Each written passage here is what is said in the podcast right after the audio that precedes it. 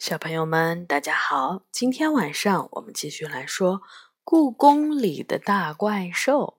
今天开始，我们来说第五本《独角兽的审判》这本书呢，是由常怡写的，中国大百科全书出版社出版。今天我们来说第一章：故宫来了一头鲸鱼。这是一个灰蒙蒙的、潮湿的四月的傍晚，大雨滂沱，雨水顺着红色的故宫宫墙往下淌。我透过挂着雨线的屋檐，只能看到铺着厚厚乌云的天空。突然，一阵呼呼的大风吹过，天更暗了。我打开台灯，看了看手机上显示的时间，时间还早，怎么一下子天就黑了呢？我站起来，望了望窗外的天空，哪里有什么天空？妈妈办公室外的院子像是被盖了个大锅盖，黑压压的一片，什么也看不清了。我感到胸前暖乎乎的，低头一看，挂在那里的动光宝石耳环正散发着微弱的光。这是怎么回事儿？我走出屋子，不知什么时候雨已经停了。刚才还噼里啪啦下个不停的雨，突然一下子就停了。不要说雨，连一丝风都没有。一片漆黑中，树叶也一动不动，没有一丝声响，世界仿佛静止了一样。太奇怪了，我低声念叨着。院子里异常安静，太安静了。直觉告诉我，危险正在靠近。我飞快地跑过院子，但打开门的一瞬间。我愣住了，一副奇怪的景象出现在我的面前。院子外仍然下着大雨，但院子里却静悄悄的，连个雨点儿都没有。我倒吸了一口凉气，这是什么黑巫师的魔法吗？还是院子被诅咒了？或者狐仙说的大事情就要发生了？我不由得握紧了挂在胸前的动光宝石耳环，一道明亮的闪电划过天空。我注意到地面上有个半圆形状的巨大黑影，我吃惊地抬起头。天哪，那是什么？就在我的头顶上方，出现了一座悬浮着的小岛。小岛像一把巨大的黑伞，遮住了雨水。我定睛仔细一看，那不是一座岛，天哪，竟然是一头鲸鱼！鲸鱼那一双细小的眼睛，正一动不动地盯着我。故宫里飞来了一头鲸鱼，如果不是亲眼看见，我是怎么也不会相信的，这么巨大笨重的鲸鱼是怎么飞到半空中的呢？鲸鱼离开海水也能活吗？它来故宫干什么？一连串的问号出现在我的脑海里，我被吓坏了，呆呆地看着这个巨大的生物。我还是第一次见到真正的鲸鱼。他的眼睛还在动呢，一个细细的声音传来。几只野猫不知什么时候跑到了我的脚边。我就说它是活的，否则谁能做出这么大的气球？一只黑白花的野猫说。不过它为什么待在那里不动呢？我们靠近一点去瞧瞧怎么样？旁边的一只白猫说。于是，几只野猫争先恐后地奔上了围墙，又跳上屋顶，仰起头。这是真的鲸鱼吗？它比我想象的还大呢。不知哪只野猫说：“要是能吃的话，我们放开肚皮吃，一年也吃不完。”它的同伴说。几只野猫纷纷点头，还都舔了舔嘴唇儿。就在这时，半空中的鲸鱼突然一晃，嘴不停地动着。没错儿，鲸鱼开口说话了：“请问这里是故宫吗？”鲸鱼一说话，几只野猫呼啦一下，风一样的跑掉了。我仰头看着鲸鱼，现在能回答他问题的只剩下我了。是是的，太好了！鲸鱼似乎很满意，接着问：“那您知道蒲牢在哪儿吗？”蒲牢，我眨眨眼睛，蒲牢是什么？大怪兽蒲牢，您不认识吗？鲸鱼吃惊地看着我，我摇摇头。我认识故宫里不少大怪兽，但是从来没听说过有一个叫蒲牢的。它长什么样？它长得有点像龙，但身材要瘦小得多。没有龙的尾巴，四肢很强壮。它总是背着弓，喜欢低着头。鲸鱼轻声地说：“我仔细想了想，的确没见过这种模样的怪兽，连听都没有听说过。那家伙原来是骗我的呀！”鲸鱼低声嘟囔着，还说自己是北京城特别有名的大怪兽。看鲸鱼还算和善，我的胆子也慢慢大起来。您说的怪兽蒲牢是住在故宫里吗？我问。鲸鱼说：“有皇帝的时候。”我和他都曾经在故宫里居住，不过现在我们不住在这里啦。那你为什么来这里找他呢？鲸鱼叹了口气，才回答：“因为他从钟楼里消失了。”然后。他开始讲起自己和怪兽蒲牢的故事。原来，这头鲸鱼是北京钟楼里敲钟的木杵，而消失的怪兽蒲牢则是大铜钟上的钟钮。蒲牢原本是龙的儿子，生活在大海里。他的声音洪亮，喜欢唱歌。虽然是龙的儿子，但蒲牢的胆子却非常小，尤其害怕庞大的鲸鱼。每次遇到鲸鱼，就会尖叫不止。几百年前，蒲牢路过北京城时起了玩心，他总是在大家都睡着觉或者别人不注意的时候大吼几声。看到人们受惊吓的样子，他就特别开心。明朝永乐皇帝朱棣听说了蒲牢的恶作剧，就派自己的军师姚广孝去降服蒲牢。据说姚广孝曾经当过和尚，是个厉害的僧人。不知道他用了什么方法，彻底降服了蒲牢。他知道蒲牢的本领。就把蒲牢做成了钟钮，守护钟楼里的铜钟，并且把敲钟的木杵做成金鱼的模样。那时候既没有钟表，也没有手机，北京城的人们都是靠着听钟声来知晓时间。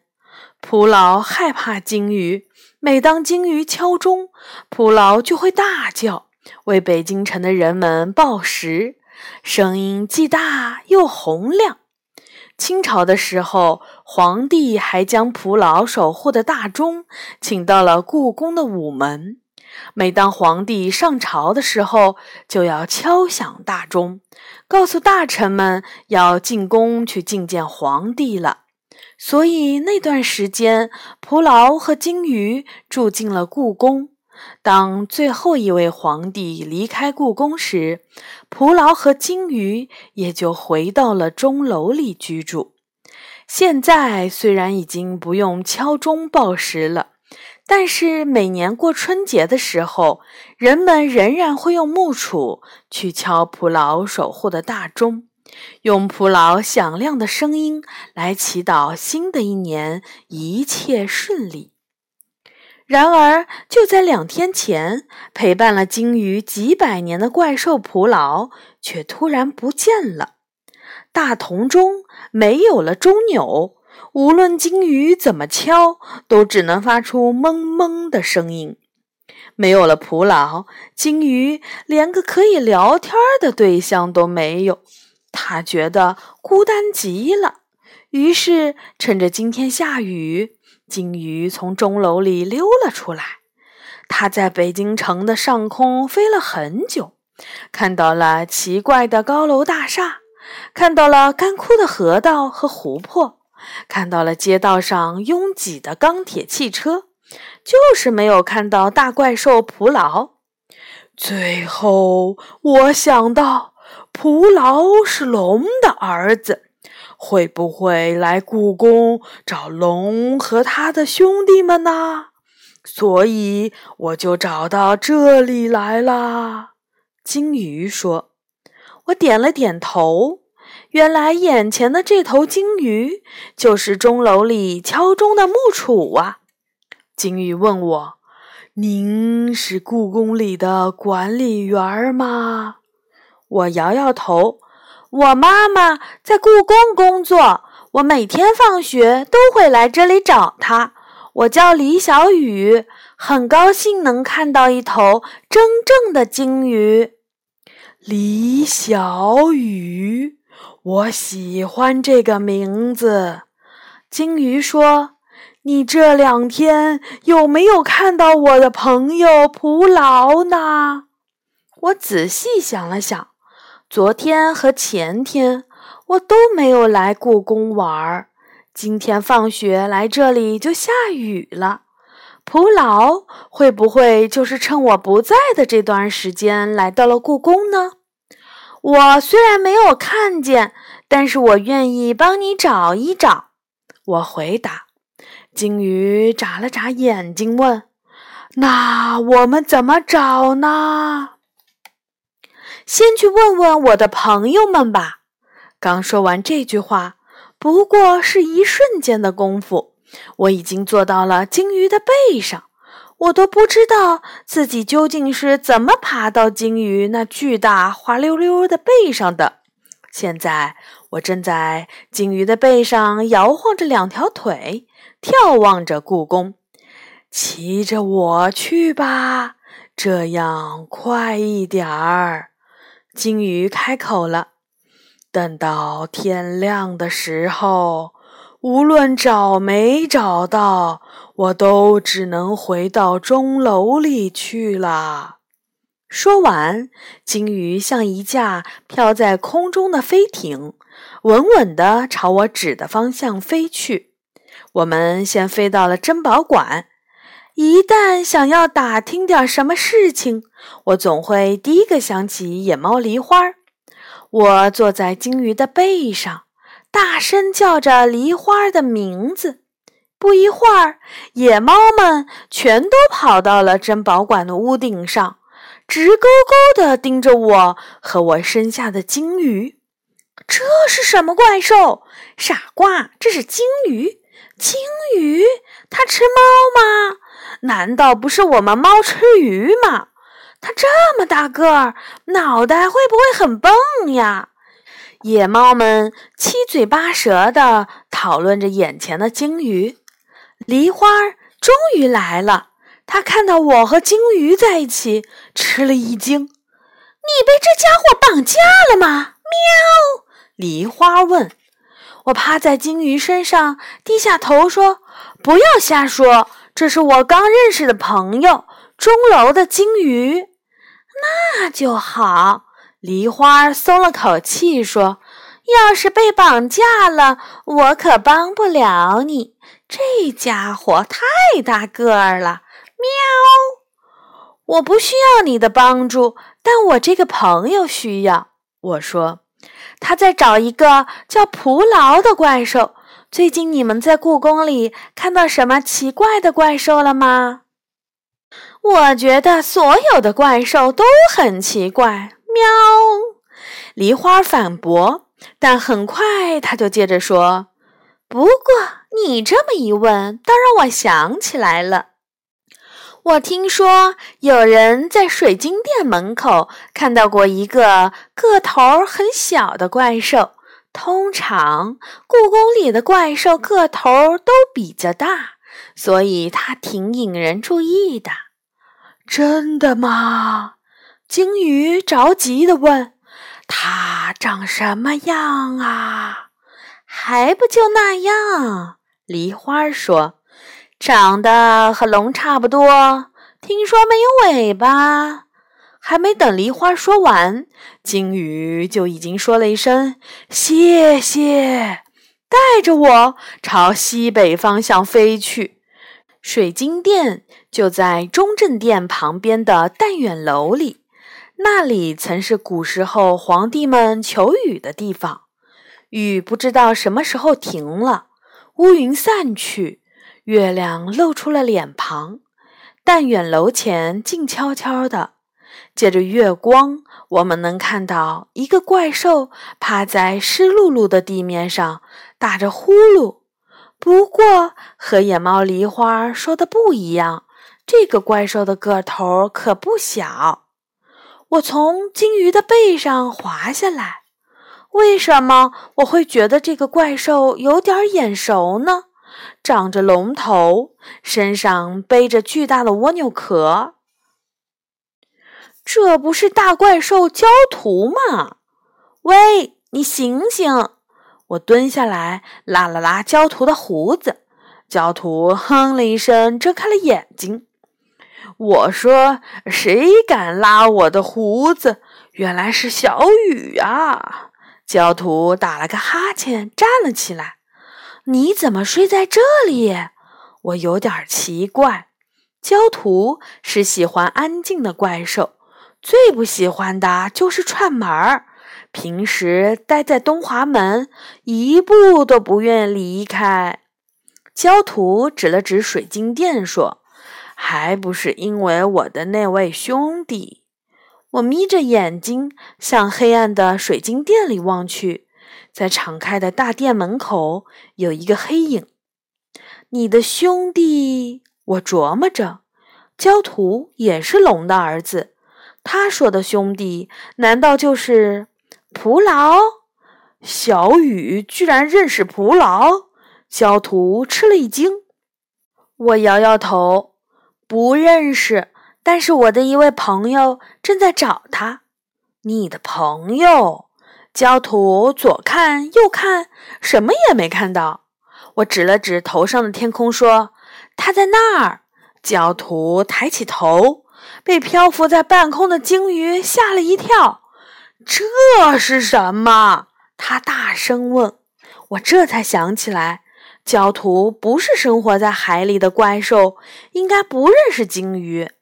鲸鱼，我告诉他，他是钟楼的鲸鱼，是来找蒲劳回钟楼的。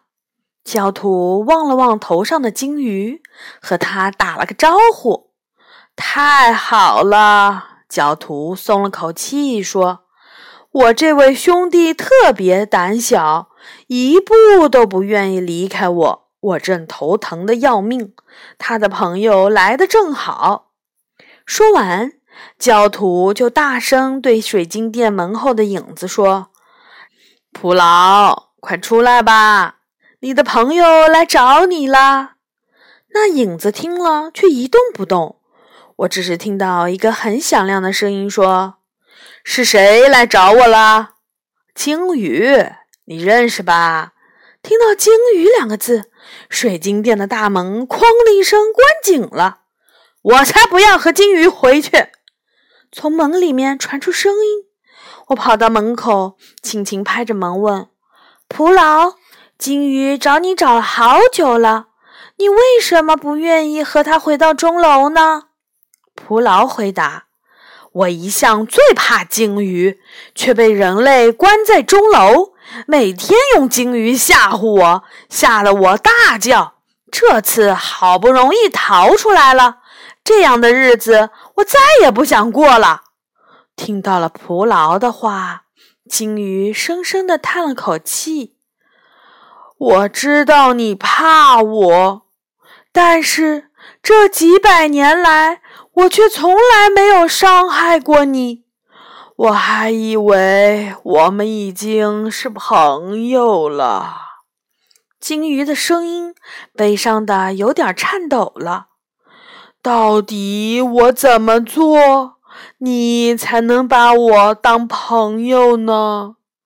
蒲劳没有说话。远处的夜空已经透出了淡淡的白光，散射到鲸鱼光滑的背上。鲸鱼马上就要回到钟楼了，连我都替他感到着急。蒲劳，蒲劳，我一边敲门一边说：“听说你是很厉害的怪兽，为什么会害怕鲸鱼呢？”蒲劳出声了：“因为，呃，它太大了。只因为它大，呃，长得也奇怪。”就是因为这些，我问，还有，呃，他和我们不一样。我吸了口气儿说：“蒲老，你知道吗？我第一次在故宫看到你们这些怪兽，也很害怕，因为你们的个头比我大得多，外形也奇怪，和我们人类一点儿都不一样。但是现在……”故宫里的怪兽们都成了我的朋友，你知道为什么吗？为什么？我的脸上浮起了微笑，回想起和怪兽们的交往，真是一件神奇而又愉快的事情。因为怪兽们没有伤害我，不但没有伤害我，我还发现你们和书里、电影里描写的怪兽不一样。你们都有善良的心，尽管每个怪兽都有强大的能力，却从来不用这些能力去欺负比自己弱小的人和动物。这也是怪兽们可以和人类共同生活这么多年的原因。我接着说，我原来也以为大怪兽们都是很可怕的。但当我放下了这种偏见，才发现每个大怪兽都那么可爱，所以我愿意和怪兽们成为朋友。你，你和鲸鱼一起待了几百年，你们都做了些什么呢？暴食、唱歌、聊天、看夕阳。蒲劳回答：“他欺负过你吗？”我追问。蒲劳老老实实的回答：“没有。”他说过你的坏话吗？也没有。他帮助过你吗？是的。那你为什么不愿意和他成为朋友呢？蒲劳不出声了。远方的天空，白色的光圈越来越大，天快亮了。这个时候，水晶店的大门打开了，一个个头和我差不多、驼着背的怪兽站在了门前。他望着半空中即将飞走的鲸鱼：“我一直把你当成我唯一的朋友。”鲸鱼对蒲劳说。蒲劳点点头说。既然一个人类的小姑娘都可以和怪兽交朋友，那从今天开始，我就试着和你成为朋友吧。”说完，普劳轻轻一跳，跳到了金鱼的脊背上。走吧，我们回到钟楼去。他轻轻拍了拍金鱼光滑的背，金鱼高兴地晃动了一下巨大的身体，迎着东方刚刚露出的光亮，快速地向钟楼的方向飞去。这时，故宫看门人开门的声音响了起来，窗下新的百合花开放了，故宫新的一天开始了。好的，小朋友们，这一章呢我们就说完了。下一次我们来说第二章《玉兰花笔记本》。小朋友们晚安。